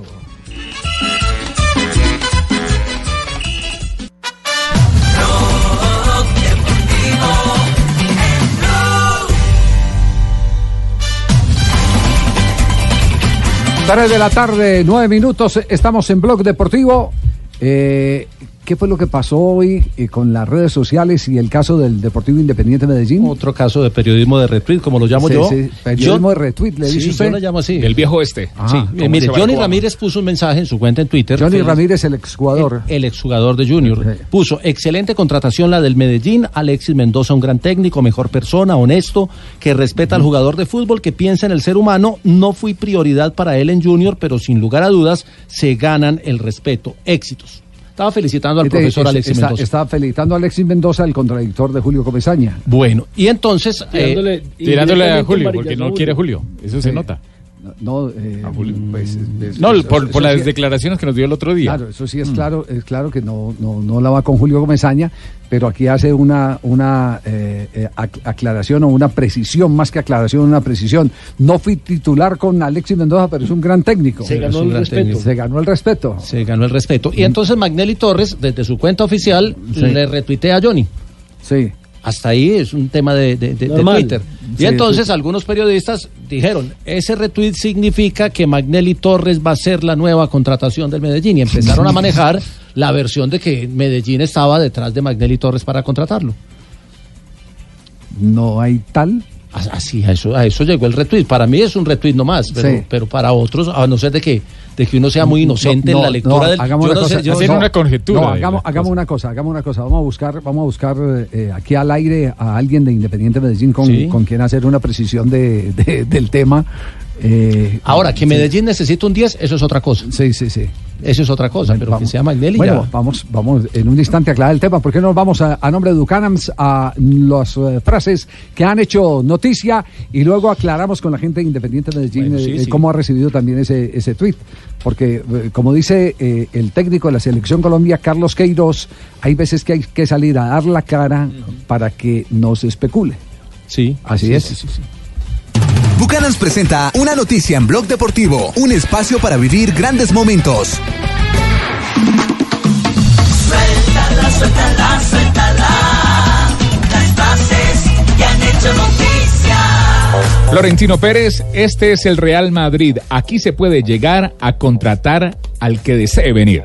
Hay muchas posibilidades de que Paulo abandone la Juventus. Necesita un cambio, no está contento y no será el único que se marchará. Lo ha dicho Gustavo Dybala, hermano del futbolista. Gustavo Cuellar dice lo siguiente, el hincha siempre quiere que ganemos todas las competencias y nosotros lo intentaremos. Fue electo la figura de la victoria del Flamengo 1 por 0 sobre el Corinthians en la Copa de Brasil. La siguiente frase la hace Avilés Hurtado, futbolista colombiano de Monterrey, tras la victoria 1 por 0 contra Tigres por semifinales de la Liga Mexicana. Felices por esta ventaja y porque fue Dorlan el que marcó, pero aún está muy ajustada la serie. Josep María Bartomeu, presidente del Barcelona, confirmó la continuidad del director técnico Ernesto Valverde. Ha dicho, ya está en marcha la planificación, hay jugadores contratados y ya hablaremos después de la Copa del Rey. Y hab- habló Alfredo Morelos, el jugador que no fue convocado en la lista preliminar de 40 jugadores para la selección Colombia. Actualmente juega con los Rangers de Escocia. Estoy feliz aquí, pero siempre digo que me gustaría ir a una liga más competitiva. Nacho Fernández, jugador de River Plate que espera estar en la Copa América, me encantaría ser el socio de Messi. Lucas Prato, delantero millonario sobre la Recopa Sudamericana. Ya sabemos cómo juega Atlético Paranaense. El partido de ida será en Brasil el próximo 22 de mayo. La siguiente frase la dijo mi amigo Rafael Zanabria. ¿Qué ¿Qué dijo? dijo? Ayer alguien me dijo flojo y casi le contesto. 3-13, Buchanans en Blog Deportivo.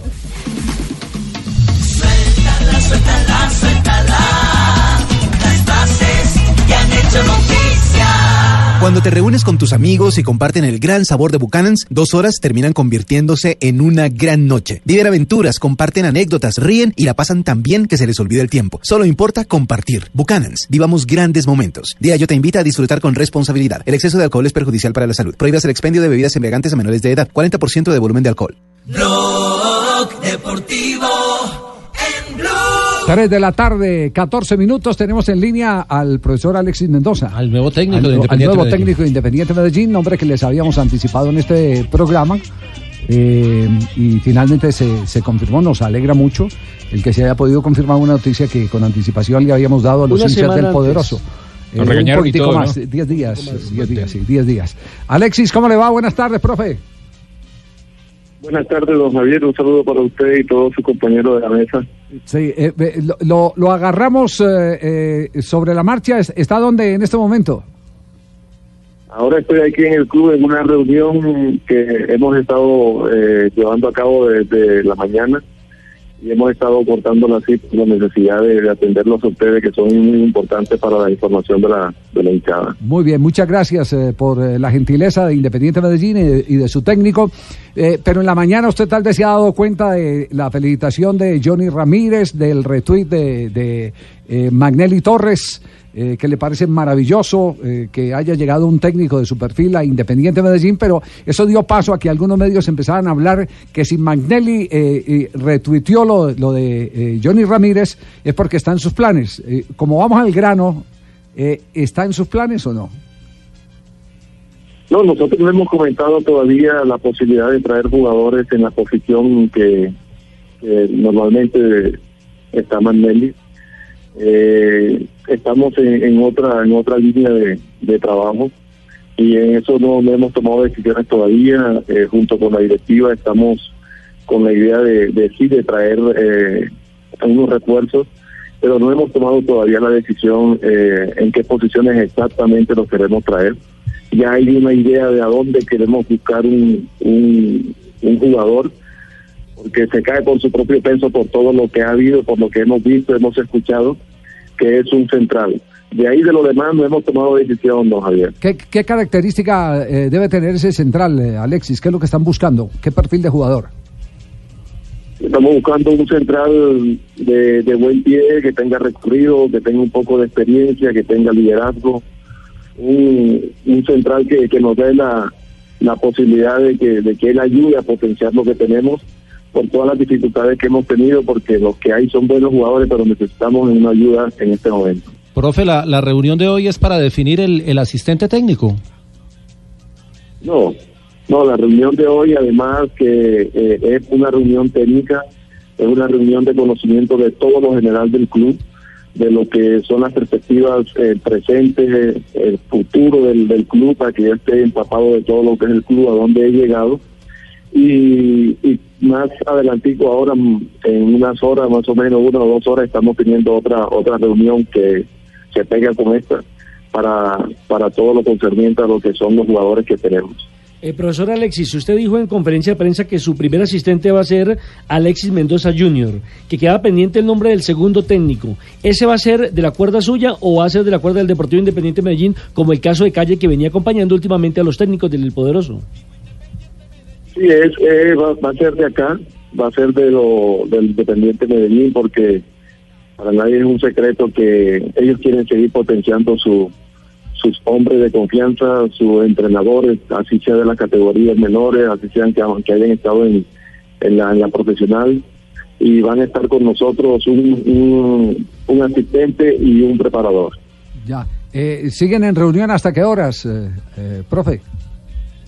Este, terminamos una y empalmamos con otra, don Javier, porque tenemos la necesidad de evacuar en esta semana todas estas, estas reuniones de conocimiento general del club para meternos de lleno en lo que es la planificación de la llegada de los jugadores el día 27 de la semana. Vamos a planificar lo que es la pretemporada, dónde vamos a ir, qué partidos podemos tener, eh, dónde vamos a utilizar, qué cancha, dónde, dónde qué necesidades podemos eh, tener en el camino y que eso nos permita eh, planificar todo adecuadamente. Muy bien. Eh, le voy a repetir las mismas palabras de Miguelito Galero, el gratamente recordado arquero de la selección Colombia.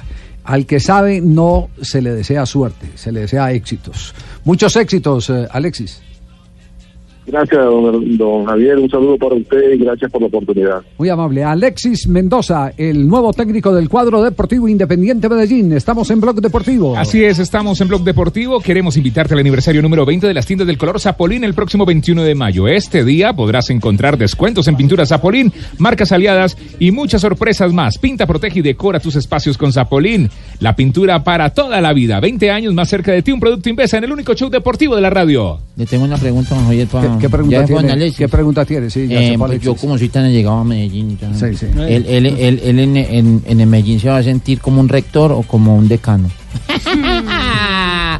Tremendo. No, No, la- Carlos no la, no la- no Mario, la sí. cogió don Javier. No, no, sí, sí la cogí, pero... sí.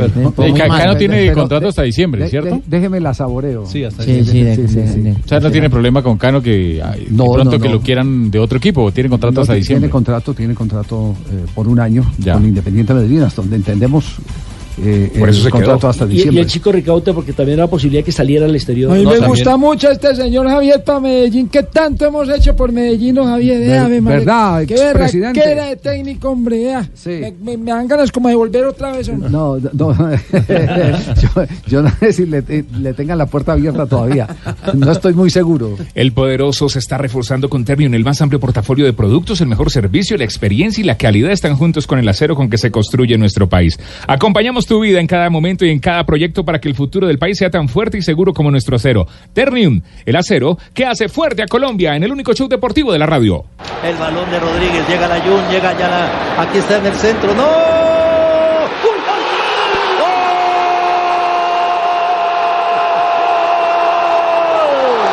¡De Rayados! El que menos pensábamos, el que parecía controlar, me da la impresión que le tapan al señor Nahuel Guzmán y por eso... Dorlan Pavón sigue dando eh, noticias en el fútbol mexicano. Y, y bien- y fíjense que tampoco quedó en la lista de los 40. Así esté marcando en México. No, pero ese de, de hace rato está fuera de las listas. Desde hace mucho rato. Desde el Estuvo en los, Desde el en partido los, del tiro eh, libre. En los preolímpicos, ¿fue? En los, Eh, contra el- con el equipo olímpico. Estuvo con el, con el Sí. equipo olímpico. Eh, Sí. ¿me, me dice usted que Jota? Desde Sí. el partido ese del, del, del tiro libre fue un amistoso contra Brasil, ¿cierto? No, no, no, no, no. El, el del tiro libre fue el primer, el segundo partido de Peckerman ¿Contra en Argentina? Quito. Ah, no. Eh, desobedeció la orden de eh, la ejecución de cobros. Le correspondía a James Rodríguez y él se le anticipó. Esa fue la que ese- se perdió 1-0. Exacto, Sí. ese se perdió 1-0. Por ahora Eh, está y- en, la, en la lista de los 1560. Ah, sí, el profesor, profesor Queiroz en la, en la lista de los que- por ahora. Eh, pero, pero hubo otro hecho más eh, eh, que le castigaron, que, que fue el pedir un permiso para un hecho exclusivo que después comprobaron que, que no era. Ah, que no era verdad. Entonces, tiene ese, fue el motivo, sí, ese fue el motivo. Y, y entre los técnicos se conversan, Mm. eh, y si no eh, se conversan directamente, entonces queda la versión entre los directivos y el técnico nuevo que llega. Hasta el utilero ahí le cuenta. Ahí le cuenta, mire, no, no, no, es que este no volvió por tal circunstancia, porque imagino que él debe haber preguntado por, por, por Dorlan Pavón. Eh, entonces, eh, digamos lo que por ahora eh, sigue eh, triunfando en el fútbol mexicano. Cinco años a tope en el fútbol mexicano. Dor- Dorlan Pavón eh, estuvo en el fútbol brasileño. ¿ustedes En São? Paulo. Te- tuvo un para antes de ir a- al fútbol español estuvo en el fútbol brasileño y tuvo un gesto eh, maravilloso. Es un eh, muchacho muy desprendido de, de lo material. Eh, necesitaba viajar de Brasil, cerrar eh, eh, su casa y terminó le re- regalando, Regalando un Mercedes. Un Mercedes Al portero. Ah, ah, Sí, recuerda, recuerda ese, ese hecho, sí. Sí, no, no sabe qué hacerlo. Dice, ¿sabe qué? Eh, si quiere, haga lo que quiera con él. Si ven, si lo vende, después me pasa la plata fresco. Usted Ay, el Javier, y yo que le pedí a usted escarabajo y nada que me lo quiere. es que mí me tocó esa época porque yo lo entrevisté, eso fue terminado el Campeonato Mundial de Brasil 2014. El Mundial de 2014. Sí, 2014, claro. yo, yo tuve sí. la posibilidad de entrevistarlo yendo a la sede de Sao Paulo. ¿Y no te regaló nada? No, a mí sí no. Tampoco puedo recibir. Y eso que vos tenés cara necesitado. No, no. Si Sí, quieren- sí. Y atención que en el fútbol eh, eh, de Bélgica hubo triunfo del equipo de Lucumí que está en la lista de los 40, ¿no? Sí, señor, está en la lista de los 40, un chico que solamente ha jugado en el Deportivo Cali y en el Yen en este momento de Bélgica. Sí, señor. En el Gang de Bélgica, que acabó el, el compromiso de la jornada número 9 de la Championship de Bélgica, es decir, de la segunda división, 1-1 quedó el marcador frente al Anderlecht. Eh, Heinen hizo el gol del Gent, Bolasie hizo el gol del Anderlecht. Eh, el Gent sigue siendo líder de la Campeón, tabla. porque, porque me ¿Ya dicen que perdió el Brujas. Ah, sí, Perdió el señor. Brujas. Sí, el título va a llegar. va- llegó a la lista de los 40 con Con título, a bordo. incluido. El pelado Total. Entre otras cosas, recordemos que ya había sido convocado precisamente por el técnico Reyes para los amistosos frente a Venezuela y la selección de Argentina. Actúa como defensa y no ha marcado todavía ningún solo gol ni en el Deportivo Cali ni en el Gen. Bueno, ahí tienen pues entonces, eh, eh, le han llegado todas las buenas en menos de 24 horas. Como nos alegra, cómo nos Sí, alegra es grande. que este chico Lukumi ahora con el llamado a la selección tenga ese título. ¿eh? Así que- 1.78, mide. Qué bien, eh, gana uno de los Roce- No, perdón, más, 1.87. más. No, es muy Sí, grande, es muy grande. 1.87 Sí, mide. porque hacía pareja con, Jos- con Mera. 1.87. Ah, eran pareja, eran pareja. Ah, vea. No, en, en la saga del Deportivo Ah, Cali. perdón, Y- perdón. Y, los dos eran similares en la estatura. Bueno, buena noticia entonces. Sí, Campeón buena- en el fútbol de Bélgica. De verdad, estamos muy contentos por la victoria y el título de Loco Mi. No, no, no. Lucumí, Lucumí, profesor, Loco Loco- Queiroz. Es Loco, Loco Lucu. Lucu, diga- ah, diga, Lucu. Lucu. Lucu Mi. Ah, Sí, sí, sí, sí, Lucu sí. Mi. O lo sí, comían, sí, sí, sí. Y otro que va a llegar a, la, a esa convocatoria, pues con un aire en la camiseta tremendo, será Gustavo Cuellar, el jugador del Flamengo. Fue figura ayer de la victoria del Flamengo 1 por 0 frente al Corinthians por la Copa de Brasil, pero además de eso, fue electo el mejor volante de primera línea del fútbol brasileño. ¿Votado por quién? Votado, es una votación que hizo Central Fox en Brasil, Sí. eh, con más de 17 mil personas que votaron, y Sí. fue electo Cuellar con el 59% de las El votaciones. mejor volante, y fíjese que en la selección no, no ha podido. Ahí, ahí eh, en, en- en Brasil juega como, como volante central. Sí, En, la sí, sele- sí. en la selección él no es el volante central. Era Carlos Eh, Sánchez. él era Carlos Sánchez o ha sido Wilmar Barrios, eh, pero él no es el volante central. Y entiendo que alguna explicación dio él en Brasil sobre, sobre eh, la diferencia que hay entre una función y la otra y por qué le cuesta en la selección Colombia. Sí, porque aquí está, aquí dice que en, en la selección juega acompañado, justamente lo que dice Javier, y en Brasil juega mucho más suelto. Eh, pero hablo después de ser, eh, de ganar el trofeito que le dan, pues no es ningún trofeito, yo digo es porque no es el trofeo grande, sino que es un trofeo chiquito del jugador del especial. partido, exactamente, eh, eh, en la casa del Corinthians, el jugador Gustavo Cuellar, escucha. procurou o resultado, procuramos o gol do Buscamos Corinthians, el né? resultado, Fácil entrar na buscamos defesa el, deles. eh, gol del- A gente tem um elenco muito para hacer el qualificado Corinthians. e, e eu acho que Tenemos un, el- nos momentos un plantel certos a muy gente cualificado. procurou o gol, eh, buscamos fizemos el o gol na hora gol, certa hicimos também. el gol en el o momento time tá que de es. parabéns, eh, Creo que el ainda não plantel está classificamos, temos um jogo difícil de- no Rio. Muy eh, bien, com certeza o tenemos Corinthians vai todavía un procurar um partido resultado fuerte também, mas en Rio. a gente tem uma pequena vantagem Pero que tem que tenemos un aproveitar ventaja que e tenemos que procurar aprovecharlo. Escucharla hablar eh, portugués, escuchar a Collar al portugués, me dan ganas de irme para Brasil para la Copa América. Si los oyentes también tienen ganas de ir a Brasil, ganen uno de los dos viajes a Brasil para dos personas, todo incluido por cada 200 mil pesos en compras con sus tarjetas de crédito del Banco Popular. Acumulen una oportunidad de ganar o pueden tener una tarjeta de crédito Banco Popular. Realicen su primera compra durante la campaña y pueden tener tres oportunidades de ganar. Banco Popular, somos Grupo Aval, aplican condiciones, autoriza con juegos, vigilado Superintendencia Financiera de Colombia. Boa tarde, ¿cómo va? Eh? ¿Puedo hacer una pregunta? Sí, sí, Sí. profesor. Eh, ¿Qué es más difícil? ¿Qué es? Eh, ¿Morderse el codo o darle una pastilla a un gato? Eh, morder. Me contestan ahora más tarde. Más tarde. No, no, no, no. estoy intentando, no, no me he podido morder el codo. No, me he podido morder el codo. Y vaya, le da una pastilla a un gato. O darle una pastilla al gato. ¿Qué- ¿Para usted cuál es más difícil? Intento darle una pastilla a un gato. ¿Por qué? Oh, no lo agarra nadie. Y Ah. queda ¿Y el codo, uno sí? marcado hasta toda la vida. eh. Sí. Y el codo es fácil. Es Coger fácil. de una mano y se pone esto. Se la pone en el codo. No, no, no, ¿Qué no, no, pasa? no, no, No, yo sí me muervo el codo cada rato, Sí. patrón, porque yo Usted como- lo dobla, que es distinto. No, no, porque yo tengo la caja ahí. yo voy directo Sí, al grano. sí, sí. Eh, eh, abrimos una sección en grases. ¿Qué engrase tiene usted hoy? No, no hay, no hay presentaciones eh, próximamente, no. Sí, se van a presentar los imitadores eh, eh, el, el- el sábado en Cartagena, en el Sí. auditorio Getsemaní, Ajá. y el domingo en Barranquilla, en la Universidad del Atlántico, Mario Auxilio Vélez, Camilo Cifuentes y Oscar Iván Cartagena. Sec- sección de engrase. En Yo, yo tengo uno, yo tengo ¿Qué uno. engrase yo tengo uno. ¡Prepárese!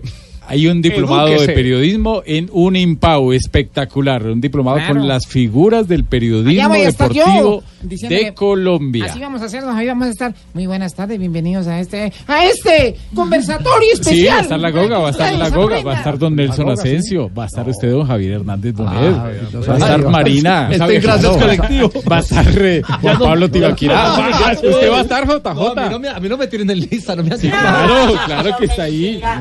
En el Impau, entonces. Un IMPAU, sí señor. Diplomado de Muy periodismo deportivo. Muy bien, 3 de la tarde, 29 minutos. Seguimos en Blog Deportivo.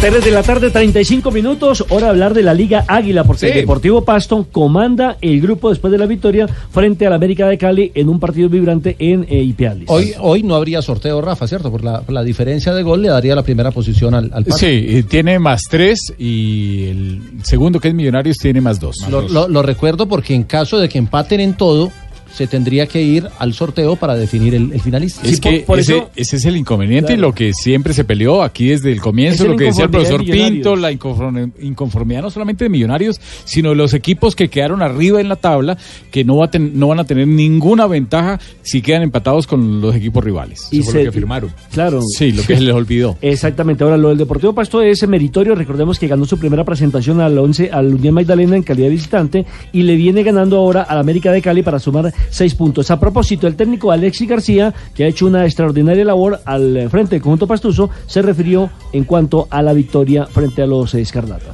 Yo creo que a Pasto le he cumplido, pero a Alexis García no. Y es muy importante cumplirle a Alexis García porque, porque vine con un sueño y lo estoy cumpliendo, que es darle alegría a toda esta gente, esta región. Eh, pero a medida que, que pasan los partidos, que se conjunta el equipo, que entienden lo que yo quiero y que estamos unidos, veo que tenemos posibilidad y entonces eh, es, es un pecado no aspirar. Hay licencia para aspirar.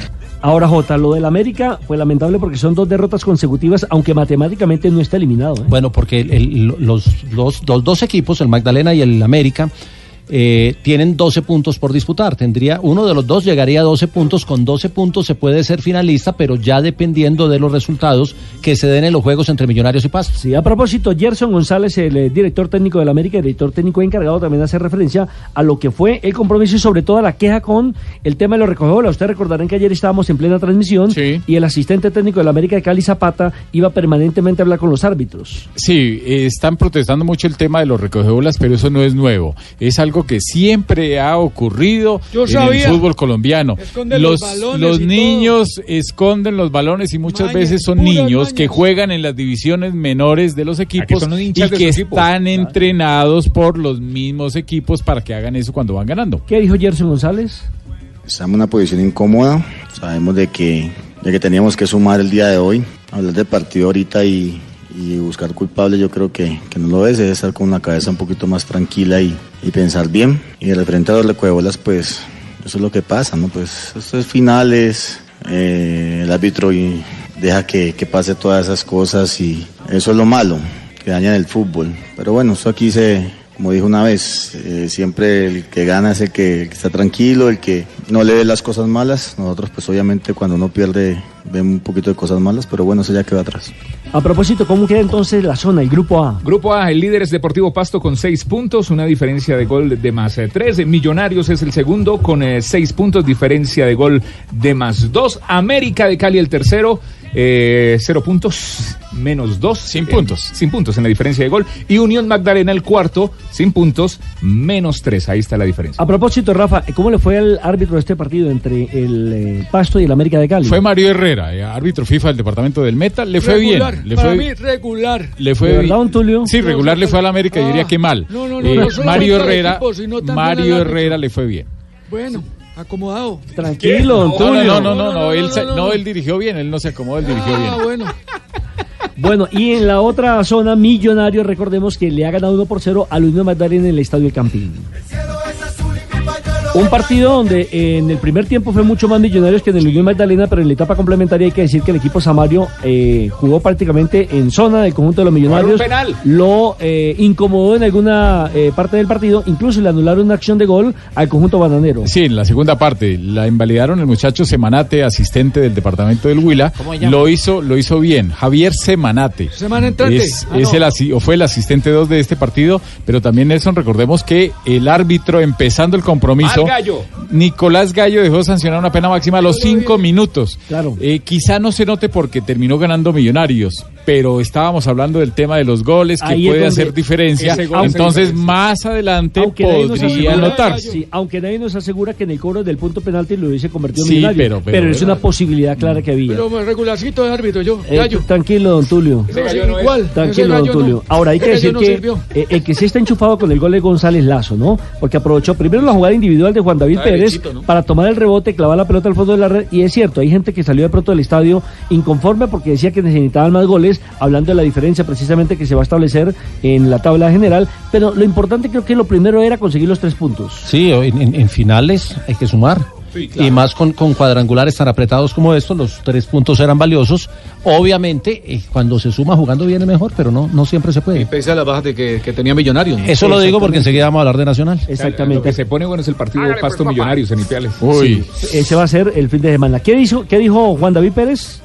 Sí, claro, eh, es importante victoria, más porque teníamos que sumar por lo que hizo Pasto en su casa, ¿no? Gracias a Dios se suma, se saca un buen resultado y sumamos tres puntos que nos tenemos ahí peleando. Gracias a Dios eh, eh, se hace una buena jugada, eh, se encara hacia adentro, el arquero responde muy bien, pero gracias a Dios le queda lazo y puede, pude- pudo convertir.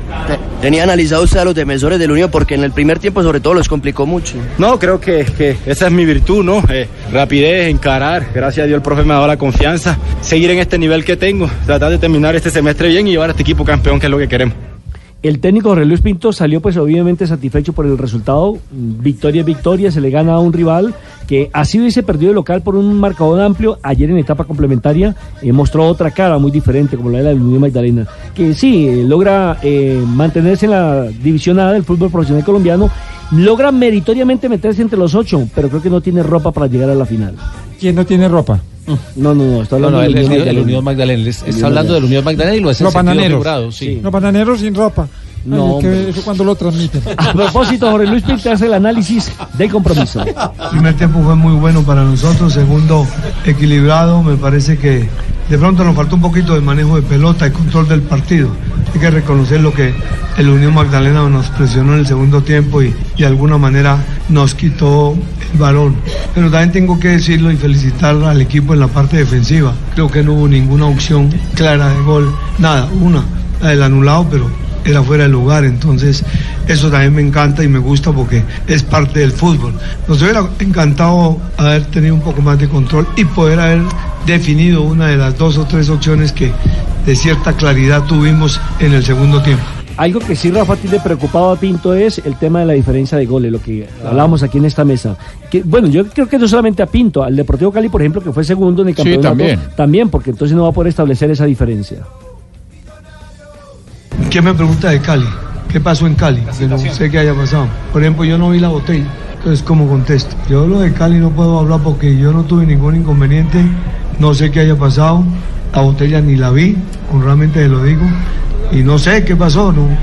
Eso, Nosotros vinimos del eh, estadio. eh, el partido. Eso, eso que a, a lo que se refiere el profe fue lo que pasó en el juego con América, ya terminado el partido, botella, ¿no? donde le lanzaron, eh, parece que es una botella plástica eh, Una botella de y uno de los oficiales, uno de los El muchachos de la policía, ah, el, intendente El de Valencia, intendente de Valencia, sí. sí, estuvo muy Pero atento ¿cómo como arquero y atajó esa posible agresión. ahora del América. Bueno, ahora sí escuchemos al profesor Pinto hablando de la importancia en la diferencia de gol. La importancia, la diferencia de goles.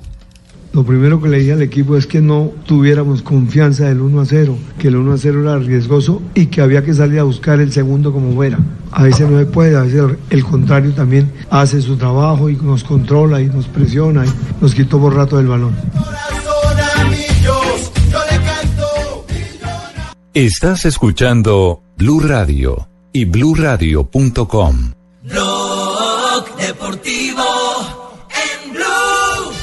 3.47, la fecha la complementan hoy Deportivo Cali frente a Junior y Nacional frente al Deportes Tolima. ¿Qué horas comenzamos, don Transmitimos desde las 6 y 55 de la tarde, muy atentos. Vamos con Cali Junior con el relato de Pepe Garzón y también estaremos en simultánea con Nacional Tolima en el eh, segundo tiempo con Carlos Alberto Morales, la voz del gol en Colombia. Vamos de largo esta Ya noche con los cuadrangulares.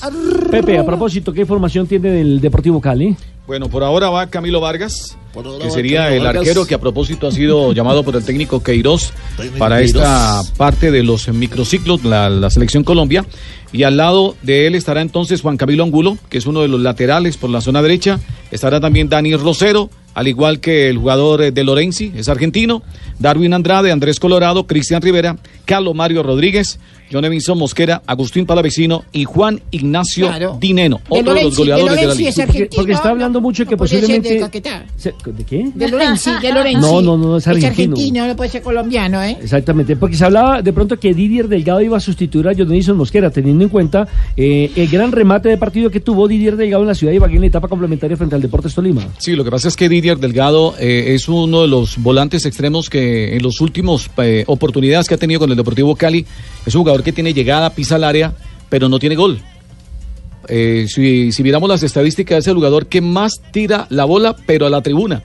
Porque sí, es verdad, porque es uno de los jugadores. ¿Cuántas veces es un- No, no, no, es verdad, porque es No, que es no. uno de los volantes extremos que a pesar de sus condiciones, cuando pisa el área, no sabe definir. O sea, tira, es algo que tira le un falta. pelotazo en un centro. Eso es quizá lo que le hace falta al chico. Definir. Lucas definir. Pusineri, el director técnico del Deportivo Cali, aquí en eh, Blog Deportivo. Junior es, un, es una institución prestigiosa que, que fue el último campeón del fútbol colombiano, de que, bueno, acá vino hace cosa de dos semanas atrás y se disputó un partido muy abierto donde nosotros tuvimos también las muchas posibilidades y bueno, seguramente en la memoria reciente está eso también de que nosotros estamos eh, eh, esperanzados ¿eh? con la ilusión de poder volver a repetir con voluntad y con sacrificio el mismo partido que también pudimos hacer con Junior. Junior tiene la ventaja que la que no tenemos nosotros, que eh, quedó afuera de cotejos internacionales, por lo tanto espera a sus rivales.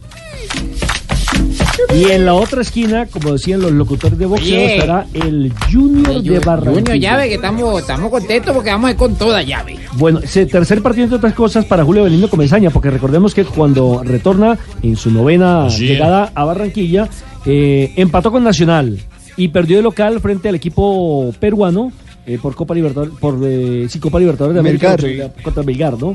Eh, terminó perdiendo. A ver, Marina, novedades que presenta el equipo Tiburón. La nómina que tendría hoy el equipo Tiburón eh, sería la siguiente. Sebastián Vera en la portería, Marlon Piedradita, Rafael Pérez, Willer Dita, Gabriel Fuentes. En la mitad de la cancha tendría a Víctor Cantillo, Luis Narváez, Freddy Inestrosa, Fabián Zambuesa, adelante Lucho Díaz. Uy, frambuesa. No, no, no, no. Lucho, Zambuesa. no, sí, yo voy a jugar hoy, Lucho No, Díaz. Zambuesa. Zambuesa. Lucho Díaz y Teófilo Sí. Gutiérrez en la parte delantera. Julio Avelino Comesaña habla sobre Bueno, el tema de las las consideraciones importantes. Nosotros vamos a a No, no, el partido. original. El original, bueno, El que hablen entonces. Se generan a veces expectativas que son desmedidas, porque es la necesidad, el deseo de la gente, la emoción. Bueno, ahora viene este, y como los jugadores a él sí le caminan, en vez de decir al otro no le caminan, dice a hoy sí le caminan, ¿verdad? Y todo el mundo, no, este sí los conoce, por eso, le hacen la rosca. No hay rosca ni es que le caminan, a mí no es que me caminan. Yo tengo una forma de ser y de actuar que de pronto con este grupo encaja. Yo me fui ahora a Santa Fe y entonces me encontré con otras cosas, ¿verdad? Y yo de pronto Debo reconocer que a lo mejor no, no tomé las decisiones que tenía que tomar y entonces en vez de tener una solución tuve un lío. Y entonces aquí es eso, los jugadores me conocen, yo los conozco, saben cómo pienso, saben cómo entrenamos, saben cuál es la disciplina de nosotros, cómo andamos atrás de todo. El que no quiera estar acá no puede estar, solito se sale, yo no he hecho a nadie, se salen solos. Entonces yo los conozco a ellos, me conocen y cuál es el problema. Vamos para donde vamos y vamos a tratar de solucionar las dificultades futbolísticas que podamos tener con trabajo y con reuniones y conversando. Entonces yo trato de darle lo que yo sé que pueden hacer porque los conozco. Claro, es que también te estaban diciendo que estaban respetando mucho a los capos, que había mucha rosca, pero definitivamente pues él es el técnico, él tiene a sus hombres de confianza. Decía usted, Rafa, que un partido muy complicado entre el Deportivo Cali y el Junior. Sí, partido bravo, partido difícil y también partido bueno sobre el papel. Eh, puede ser un gran eh, juego de fútbol. El árbitro de este partido es el señor Wilmar Alexander Roldán. Eche, y nosotros tenemos un ¿Qué saludo pasa, para Cheito? Fabito. Ya, póngame, porque, para Fabito. Ah, claro, por Ah, supuesto, un saludo Fabito. fraternal abrazo para para Fabito. Venga, le tengo unas amigas, vea. Ahorita que se Eche, recupere, no Fabito. joda. ¿Y esa vaina? Vamos celebrando porque pa- vamos a, tenemos a Fabito ya recuperado completamente. ¿Sí? ¿Ya? Sí, seguro. O sea, va a adelantar el carnaval. vamos a adelantar el carnaval. Marina, ¿me ayuda? Claro que sí. Bueno, entonces entre todos vamos. A ver, a ver. Vamos con la letanía. Fabio Poveda del Mango, un día se puso mal. Y fue por los chicharrones, igual que el fiscal. Sabemos que él nos extraña y que añora este regazo. Porque es que estamos metidos dentro de su marcapaso. No, Fabito, ya. Respeten a Fabito, hombre. Tremendo corazón ya. Un abrazo para Fabio. hombre. Pues hombre, corazón, hígado, riñón, todo eso le gusta Tiene un corazón tan grande para tres mujeres. Imagínese. No me Son así. cuatro, ¿no? Son cuatro. Son cuatro, cuatro. Claro, la esposa y La las esposa tres hijas. también, Sí, claro. los, los malos pensados están imaginándose otra cosa, pero no. Bueno, Bueno, que cinco, pero no. no. por el momento son cuatro. A propósito, Nacional va a enfrentar al Deportes Tolima en un partido que se está volviendo clásico, porque hace rato que Nacional no le puede ganar en casa. Nosotros, somos el coco de ese equipo. Es nosotros cierto. En, en las últimas en las últimas instancias les, les hemos sacado un- una ventaja favorable y la verdad que yo, estoy- yo no estoy asustado. Profe, porque, yo tengo ofertas de varias partes y yo estoy muy asustado. Le voy a dar un dato. Lo que hace que llegó Autori a, a dirigir a Nacional es la primera vez que le toca semana larga. Siempre había estado miércoles, domingo, miércoles, domingo ¿Qué es jugando. una semana larga? Una ¿De semana larga días? es una semana para trabajar, para entrenar. ya. de resto ha tenido, como muchos equipos, partido miércoles, domingo y los va a tener de aquí en adelante porque viene la liga con estos cuadrangulares, pero tienen simultánea la Copa Suramericana. Una semana larga puede ser una semana sin carne, por ejemplo. Ah, Puede ya, ser, ya. claro. Bueno, mire, recuperó, recuperó a Sebastián Gómez, el, el volante de primera línea que se lesionó en el juego ante Envigado, estuvo dos partidos por fuera, pero perdió a Andrés Perea, que fue convocado a la selección sub-20. Es decir, gana uno para la mitad de terreno y pierde otro que se tuvo que ir por la convocatoria a la selección juvenil. Y recuperó a Lucumí, que también se había lesionado ante Envigado. Son las eh, caras que tendrá hoy Nacional diferente a lo que venía trabajando, las caras nuevas. Escuchemos a Sebastián Gómez, que es eh, novedad hoy en el medio campo de Nacional. Sí, desde, ha- desde hace rato que quería jugar, pero había que esperar el, proceso de, recuperación. Sabemos que ese es un partido muy importante, muy trascendental para nosotros, por lo que sacamos un punto muy, muy valioso en Barranquilla. Para hacer valer el punto, sabemos que tenemos que ganar y, el domingo, y qué más que, que vamos a estar de locales. Entonces tenemos una muy bonita oportunidad de, hacer los puntos para poder pasar a la final. Nacional tendría a Cuadrado, a Elibelton Palacios, Bocanegra y Enríquez como centrales y David Machado como lateral izquierdo. Sebastián Gómez es la novedad al lado de Aldo Leao Ramírez, Pablo Cepelini el enganche, los extremos Jason Lucumí que es novedad, Vladimir Hernández y el atacante centro el pirata Hernán Barcos. Nacional no le gana al Tolima desde el 3 de diciembre del 2017 en cuartos de final, aunque eh, le ganó el partido 2 por 1, pero en la definición desde el punto del penalti terminó clasificando el cuadro nacional. ¿Cuál es el dato a propósito de este partido? Que este será el partido número 223, 97 victorias para Nacional, 62 empates, 63 derrotas y el goleador es Hugo Ignacio Londero. Hugo, Hugo, la- Hugo lo- Hizo, exactamente. hizo 11 en esos enfrentamientos contra sí, Tolima. Formación de Tolima. La formación eh, probable del Tolima en el día de hoy es Álvaro Montero en la portería, Nilson Castrillón, Julián Quiñones, Sergio Mosquera, Danovis Vanguero en la mitad de la cancha, Rafael Carrascal, Jason Gordillo, Larry Vázquez, Luis González y adelante Alex Castro y Marco Pérez. Marco Pérez, a propósito, aquí en Blog Deportivo. Sí, la verdad sí vamos a tener un equipo grande como Nacional, esperamos estar a la altura, eh, partido inteligente, nada, esperamos sacar un buen resultado. Sin apresurarse, creo que uno con, con mucha humildad y tranquilidad todo, todo se le da, así que nada, hay que darle gracias a Dios por este lindo momento y seguir con esa humildad. A propósito, Marco Pérez hoy puede convertirse en el máximo artillero del Deportes Tolima. Está empatado con Charre con 72 anotaciones. ¿Y este cuadrangular cómo está? El grupo B, Deportes Tolima lidera. Apretado. Muy apretado, Apretado, muy apretado. apretado, Marina. Deportes Tolima lo lidera con un punto, Deportivo Cali es el segundo con un punto, Atlético Nacional es el tercero con un punto y el Junior de Barranquilla el cuarto con un punto. Está más apretado que encomienda para Turbo. ¿Por qué? Sí, señor. Sí, bien apretado. A sí. propósito, ¿cuál es el árbitro, Rafa, para este compromiso en el estadio Atanasio Girardot? Árbitro FIFA del departamento del Chocó, Gustavo Murillo, en el compromiso Nacional Deportes Tolima.